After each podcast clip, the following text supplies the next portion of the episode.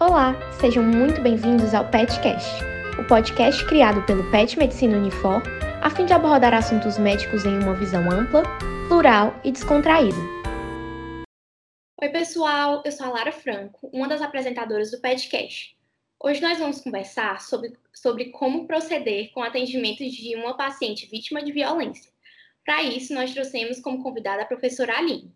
A doutora Aline tem graduação em Medicina pela Universidade Federal do Ceará, residência médica em Ginecologia e Obstetrícia pelo Hospital Geral de Fortaleza, especialização em Psicoterapia Psicanalítica e especialização em Sexualidade Humana.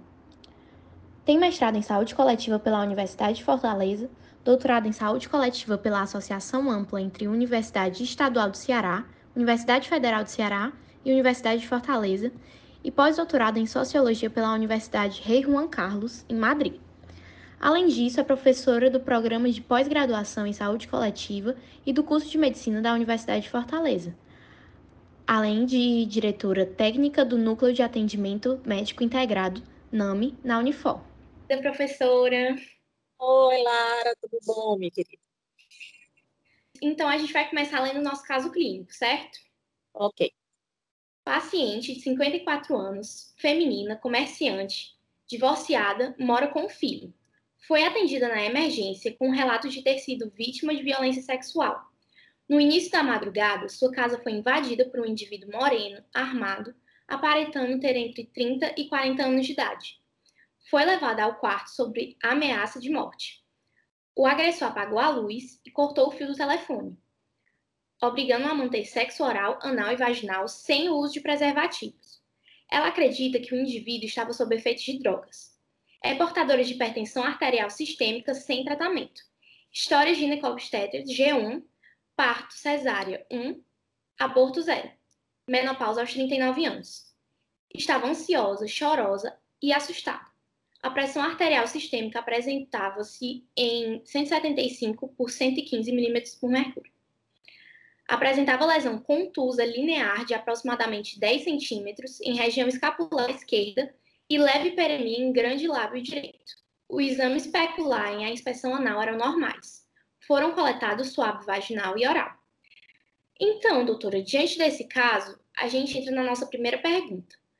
Caso a mulher seja violentada sexualmente, como proceder em relação preven à prevenção da IST? Tá. Lara, é, se você me permite, né, antes de responder a sua pergunta, eu vou fazer uma, um, uma observação. É só porque é, quando a gente pensa na assistência a uma pessoa em situação de violência sexual, muitas vezes realmente a gente vai direto para as questões técnicas, prevenção de ST, prevenção de gravidez.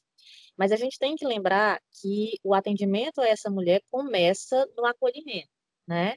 É, ela precisa ser bem acolhida, ela precisa receber uma escuta qualificada, a gente precisa é, estar muito atenta, a gente precisa de empatia com essa mulher, né?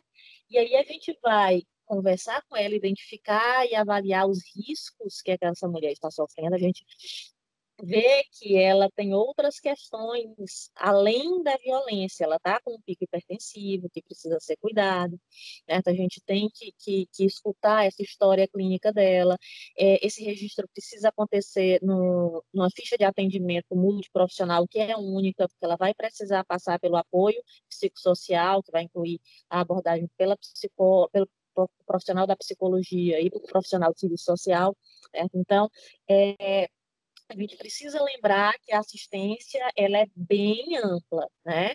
Que a prevenção de ISTs e a, a, a prevenção de uma gestação indesejada, ela faz, faz parte, mas a gente tem que tomar muito cuidado para não, não reduzir a assistência a, a esses pontos, né?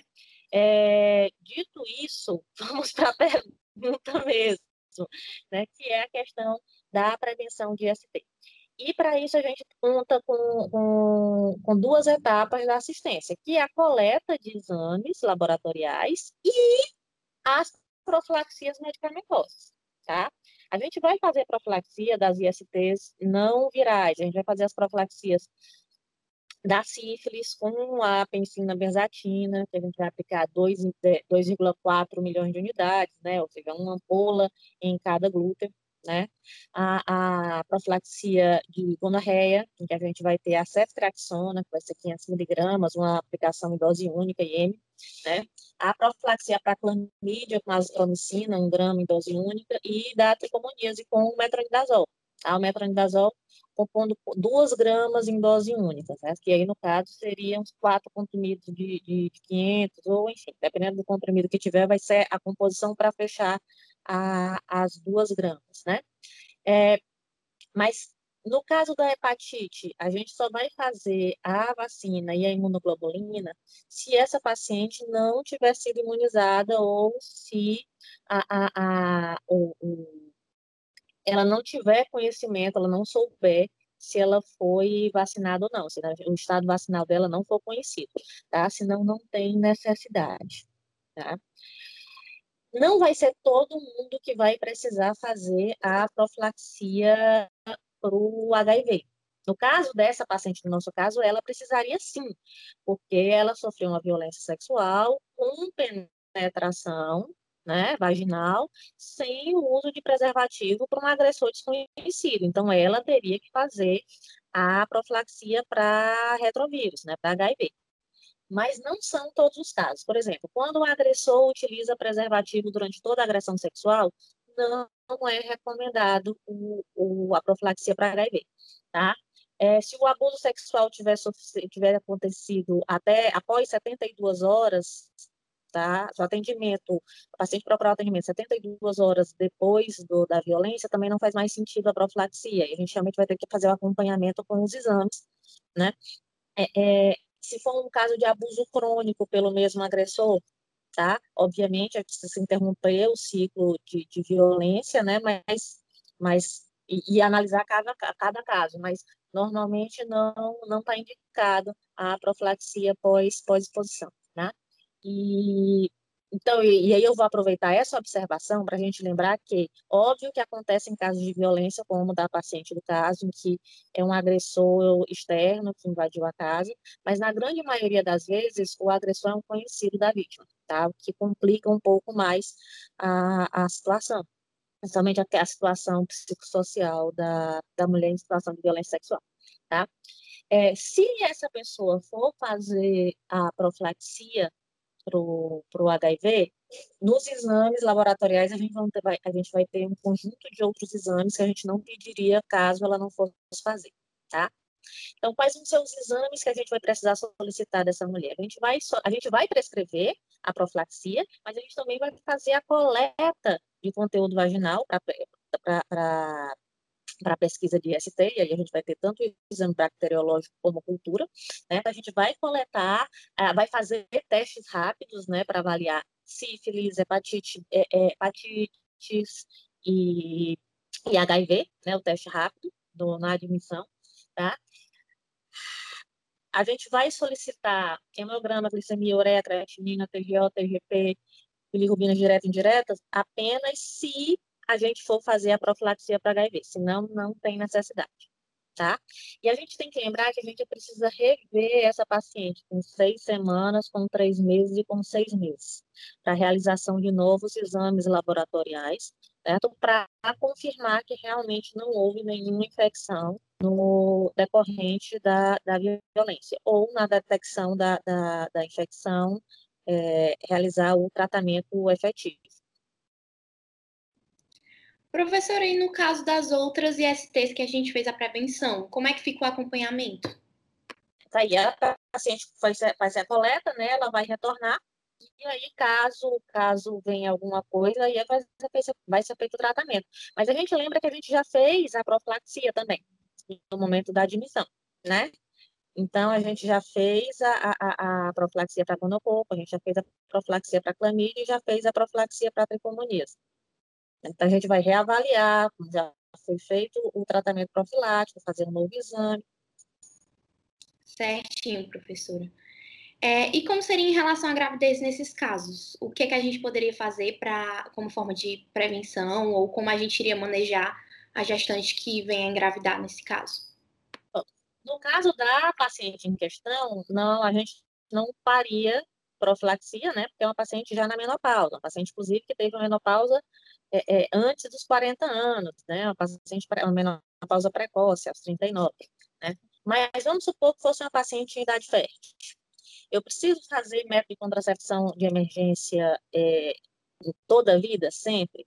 Vamos supor que seja uma paciente que esteja fazendo um uso regular de contraceptivo, tá? Ou uma paciente que já tenha um, um, um já use um método de longa duração, já use, já use outro método.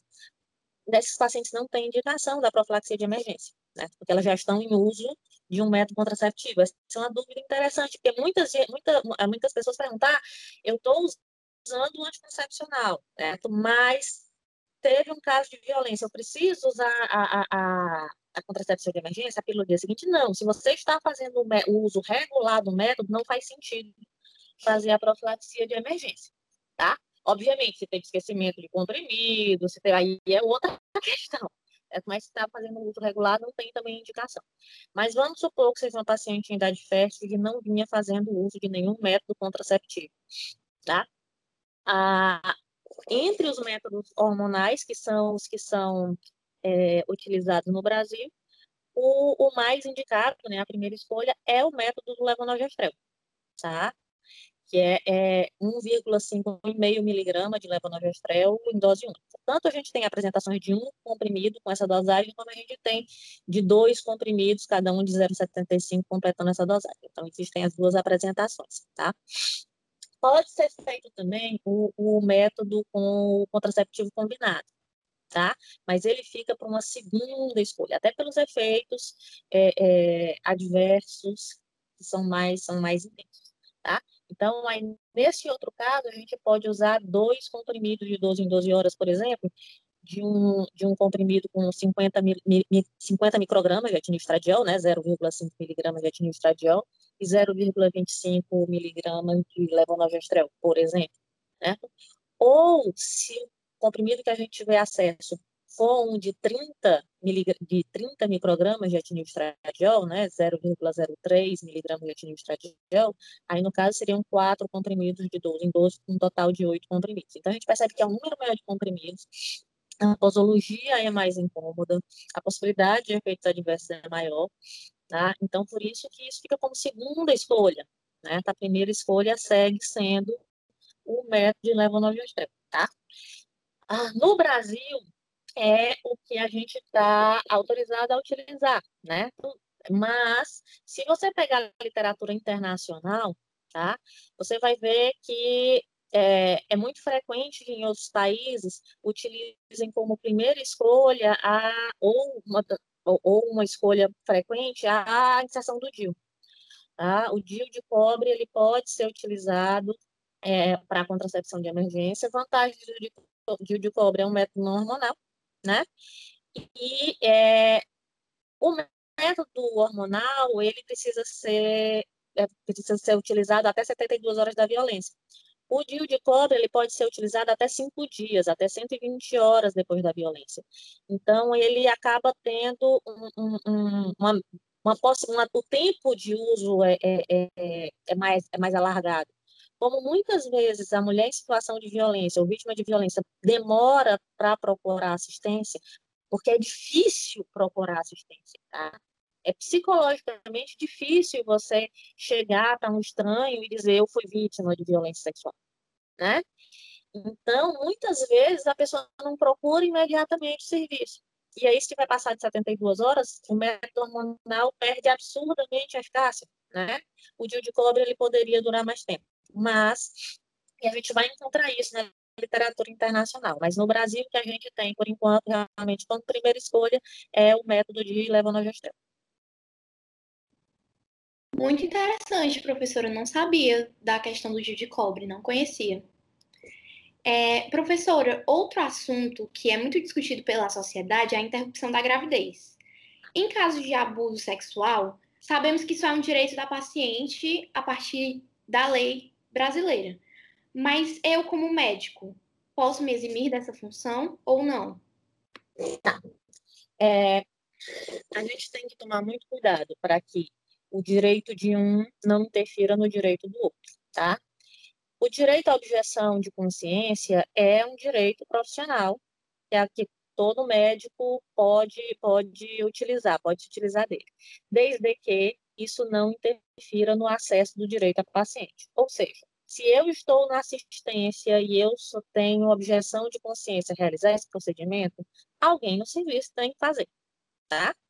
Então, tem que ter alguém na equipe, no serviço, ou então o diretor clínico vai ter que se responsabilizar por garantir a essa mulher o acesso ao seu direito legal tá? O diretor clínico, o diretor técnico, o diretor médico, dependendo da instituição, tá? Ele vai ter que garantir que essa mulher tenha acesso ao direito legal.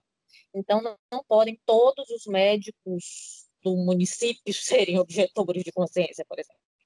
Né? Então, assim, alguém tem que fazer, porque o direito de um não pode interferir no direito do outro. E ela tem o direito legal à interrupção de uma gestação decorrente de violência sexual, caso assim o deseje. É muito importante a gente dizer o seguinte, tá?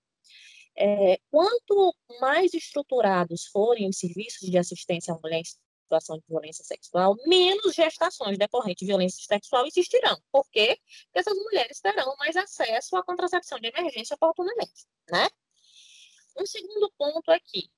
Quando a mulher procura um serviço já gestante, muita gente acha que ela pode ser conduzida direto para a interrupção da gestação. Não é assim que funciona, gente. Essa mulher passa por uma avaliação psicológica, é ofertado para essa mulher todas as possibilidades. Então, é dito para ela: você tem a possibilidade de interromper, é um direito legal seu, mas caso você queira continuar com a gestação, as possibilidades são tais, tais, tais, tais e tais tá?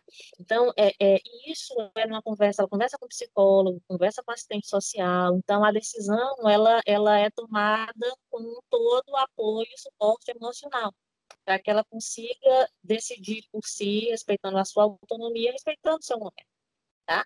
Mas uma vez que, passando por tudo isso, essa mulher opta pela interrupção, esse é um direito que precisa ser assegurado, é um direito legal que precisa ser assegurado. Certo, doutora. E nos casos das pacientes que não chegam contando da violência, quais são os sinais e sintomas que fariam a gente desconfiar de que a mulher é ou já foi violentada? A gente tem aí duas questões, né? A gente tem a violência passada, a violência pregressa, né? A violência sexual crônica. Né? Existe uma negação muito grande da mulher que sofreu violência sexual. Porque, como eu disse, a gente tem no nosso imaginário aquela violência sexual aguda, certo? É, perpetrada por um agressor desconhecido num beco escuro, né? que essa não geraria dúvidas, né? Mas existem diversas violências, diversas possibilidades de violências sexuais por pessoas conhecidas, tá? que muitas vezes a pessoa demora para identificar como tal. Então, existe, às vezes, um processo de negação. Por exemplo, uma violência sexual perpetrada por um namorado é extremamente frequente. E é extremamente frequente a negação também. Né? O, o, a violência sexual utilizada é, é, é, realizada com o uso de álcool, então é, é aproveitar-se da embriaguez da mulher ou provocar a embriaguez para cometer o ato sexual, isso é estupro. Né? E muitas vezes, quando é, quando é perpetrado por um conhecido, existe uma negação, a mulher tende a se culpar, tá? Então, isso, mas isso gera traumas, isso gera, a, a, acaba que cronicamente pode gerar transtornos mentais comuns, ansiedade, depressão, é, é, transtornos alimentares, tá?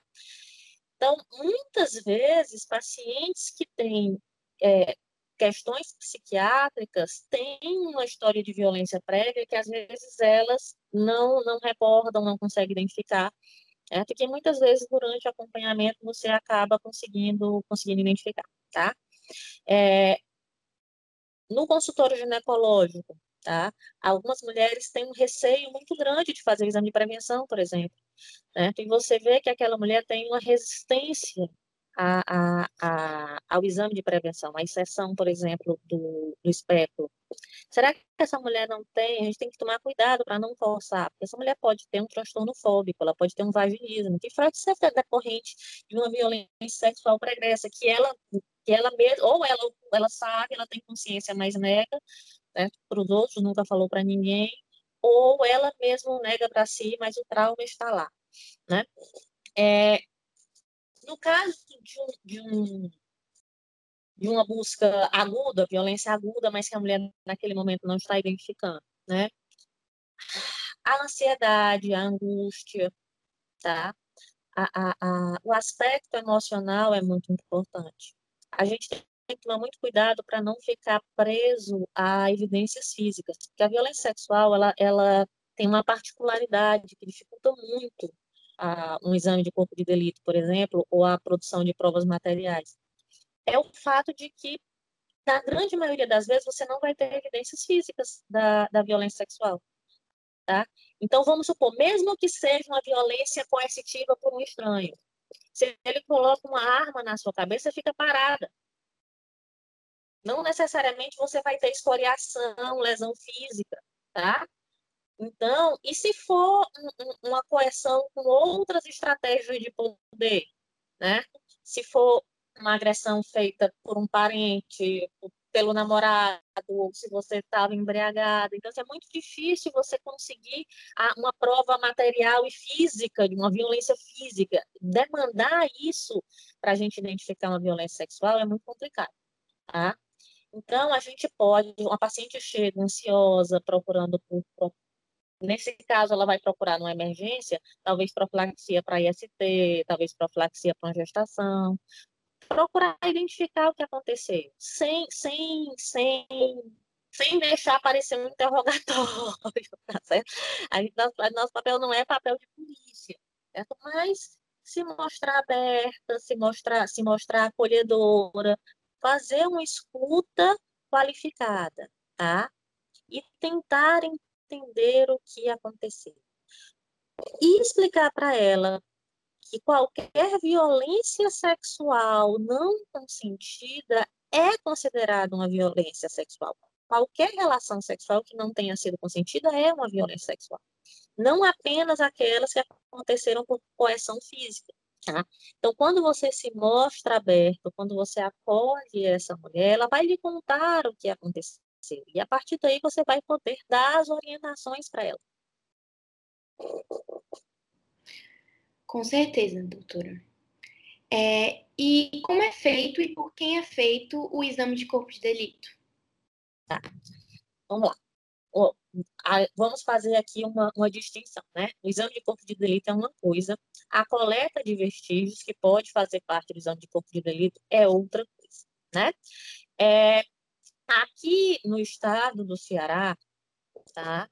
A coleta de vestígios ainda é feita no Instituto Médico Legal, junto com o exame de corpo de delito pelos médicos peritos, tá? Mas não é isso que está preconizado na norma técnica e em diversos centros especializados em assistência à, violência, à mulher em situação de violência sexual do Brasil, as coletas de vestígios são feitas pe pela pessoa que assiste essa mulher no hospital, tá? Que assiste essa mulher na emergência. Tá? Então, deveria ser o médico assistente que realizaria a coleta. Tá?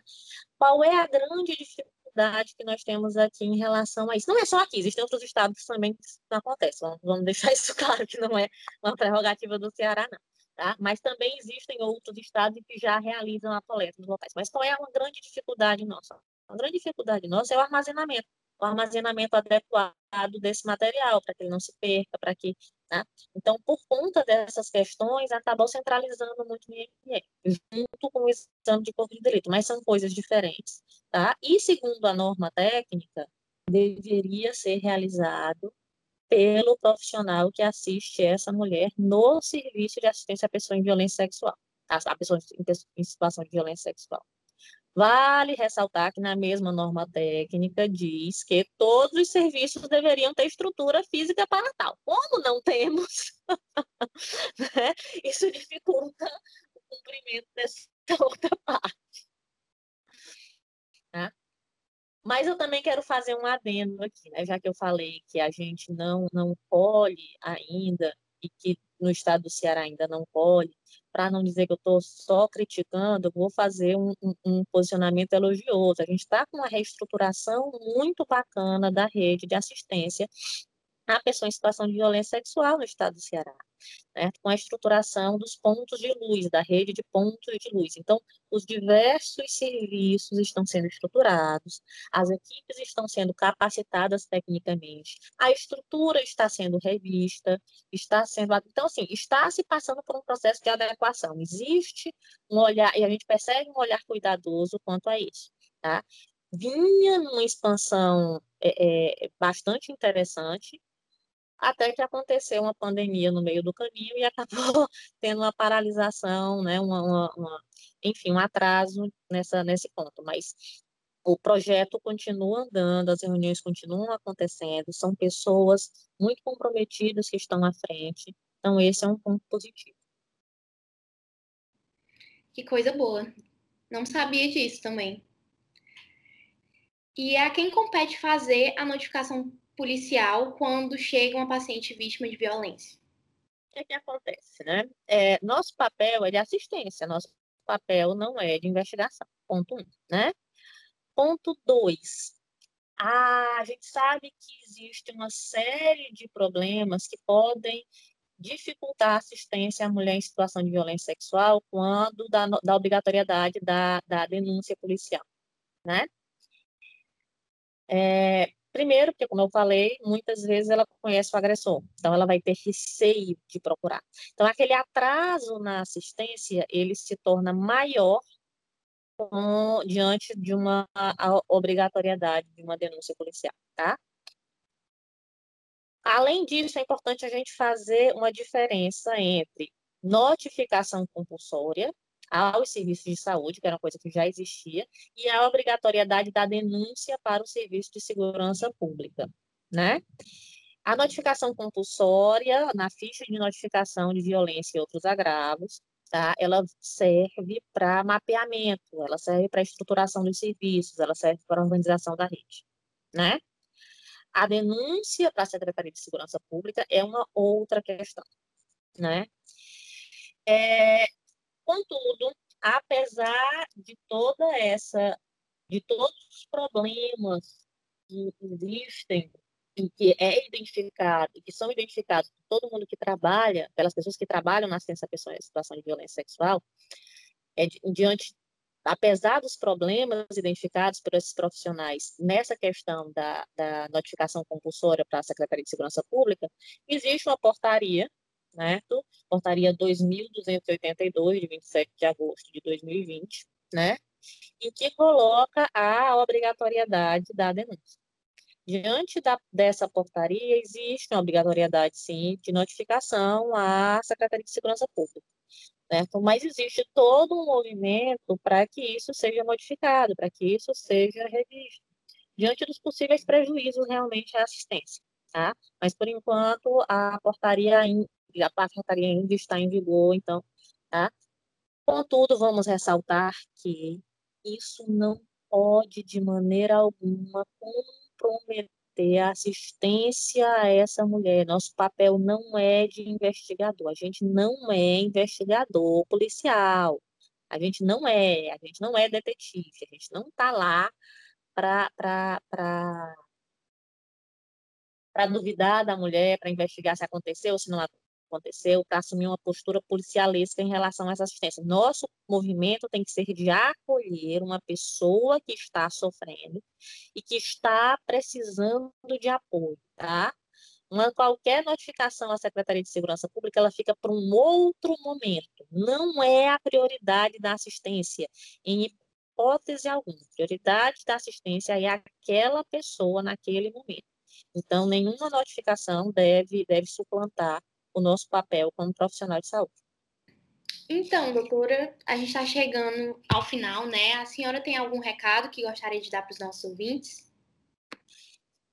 É, a violência sexual, gente, ela é um problema, um problema não só de segurança pública, ela é um problema de saúde pública e é um problema grave exatamente por ser invisibilizado. Os números são altos, mas a gente tem que estar ciente de que ainda há uma subnotificação muito grande, a gente não conhece a maior parte dos casos. É importante a gente desmistificar essa, essa crença de que a violência ela é perpetrada por um estranho, porque na grande maioria das vezes não é. Tá? A gente também tem que ter a consciência de que as mulheres são sim as maiores vítimas, as vítimas mais frequentes, mas homens também sofrem violência sexual. Então, os serviços também têm que estar preparados para acolher pessoas de todos os gêneros, tá? Mulheres, homens, pessoas trans, tá? A população trans é muito, é, é, frequentemente vítima de violência sexual. Mulheres lésbicas são frequentemente vítimas de violência sexual, tá? É, é o chamado estupro corretivo, né? Tá? Que é uma coisa absurda. Então, assim, a gente tem que estar preparado para acolher mulheres, homens, pessoas trans, pessoas de todos os gêneros, tá? E não apenas mulheres, apesar de, numericamente, elas serem as vítimas mais frequentes, tá?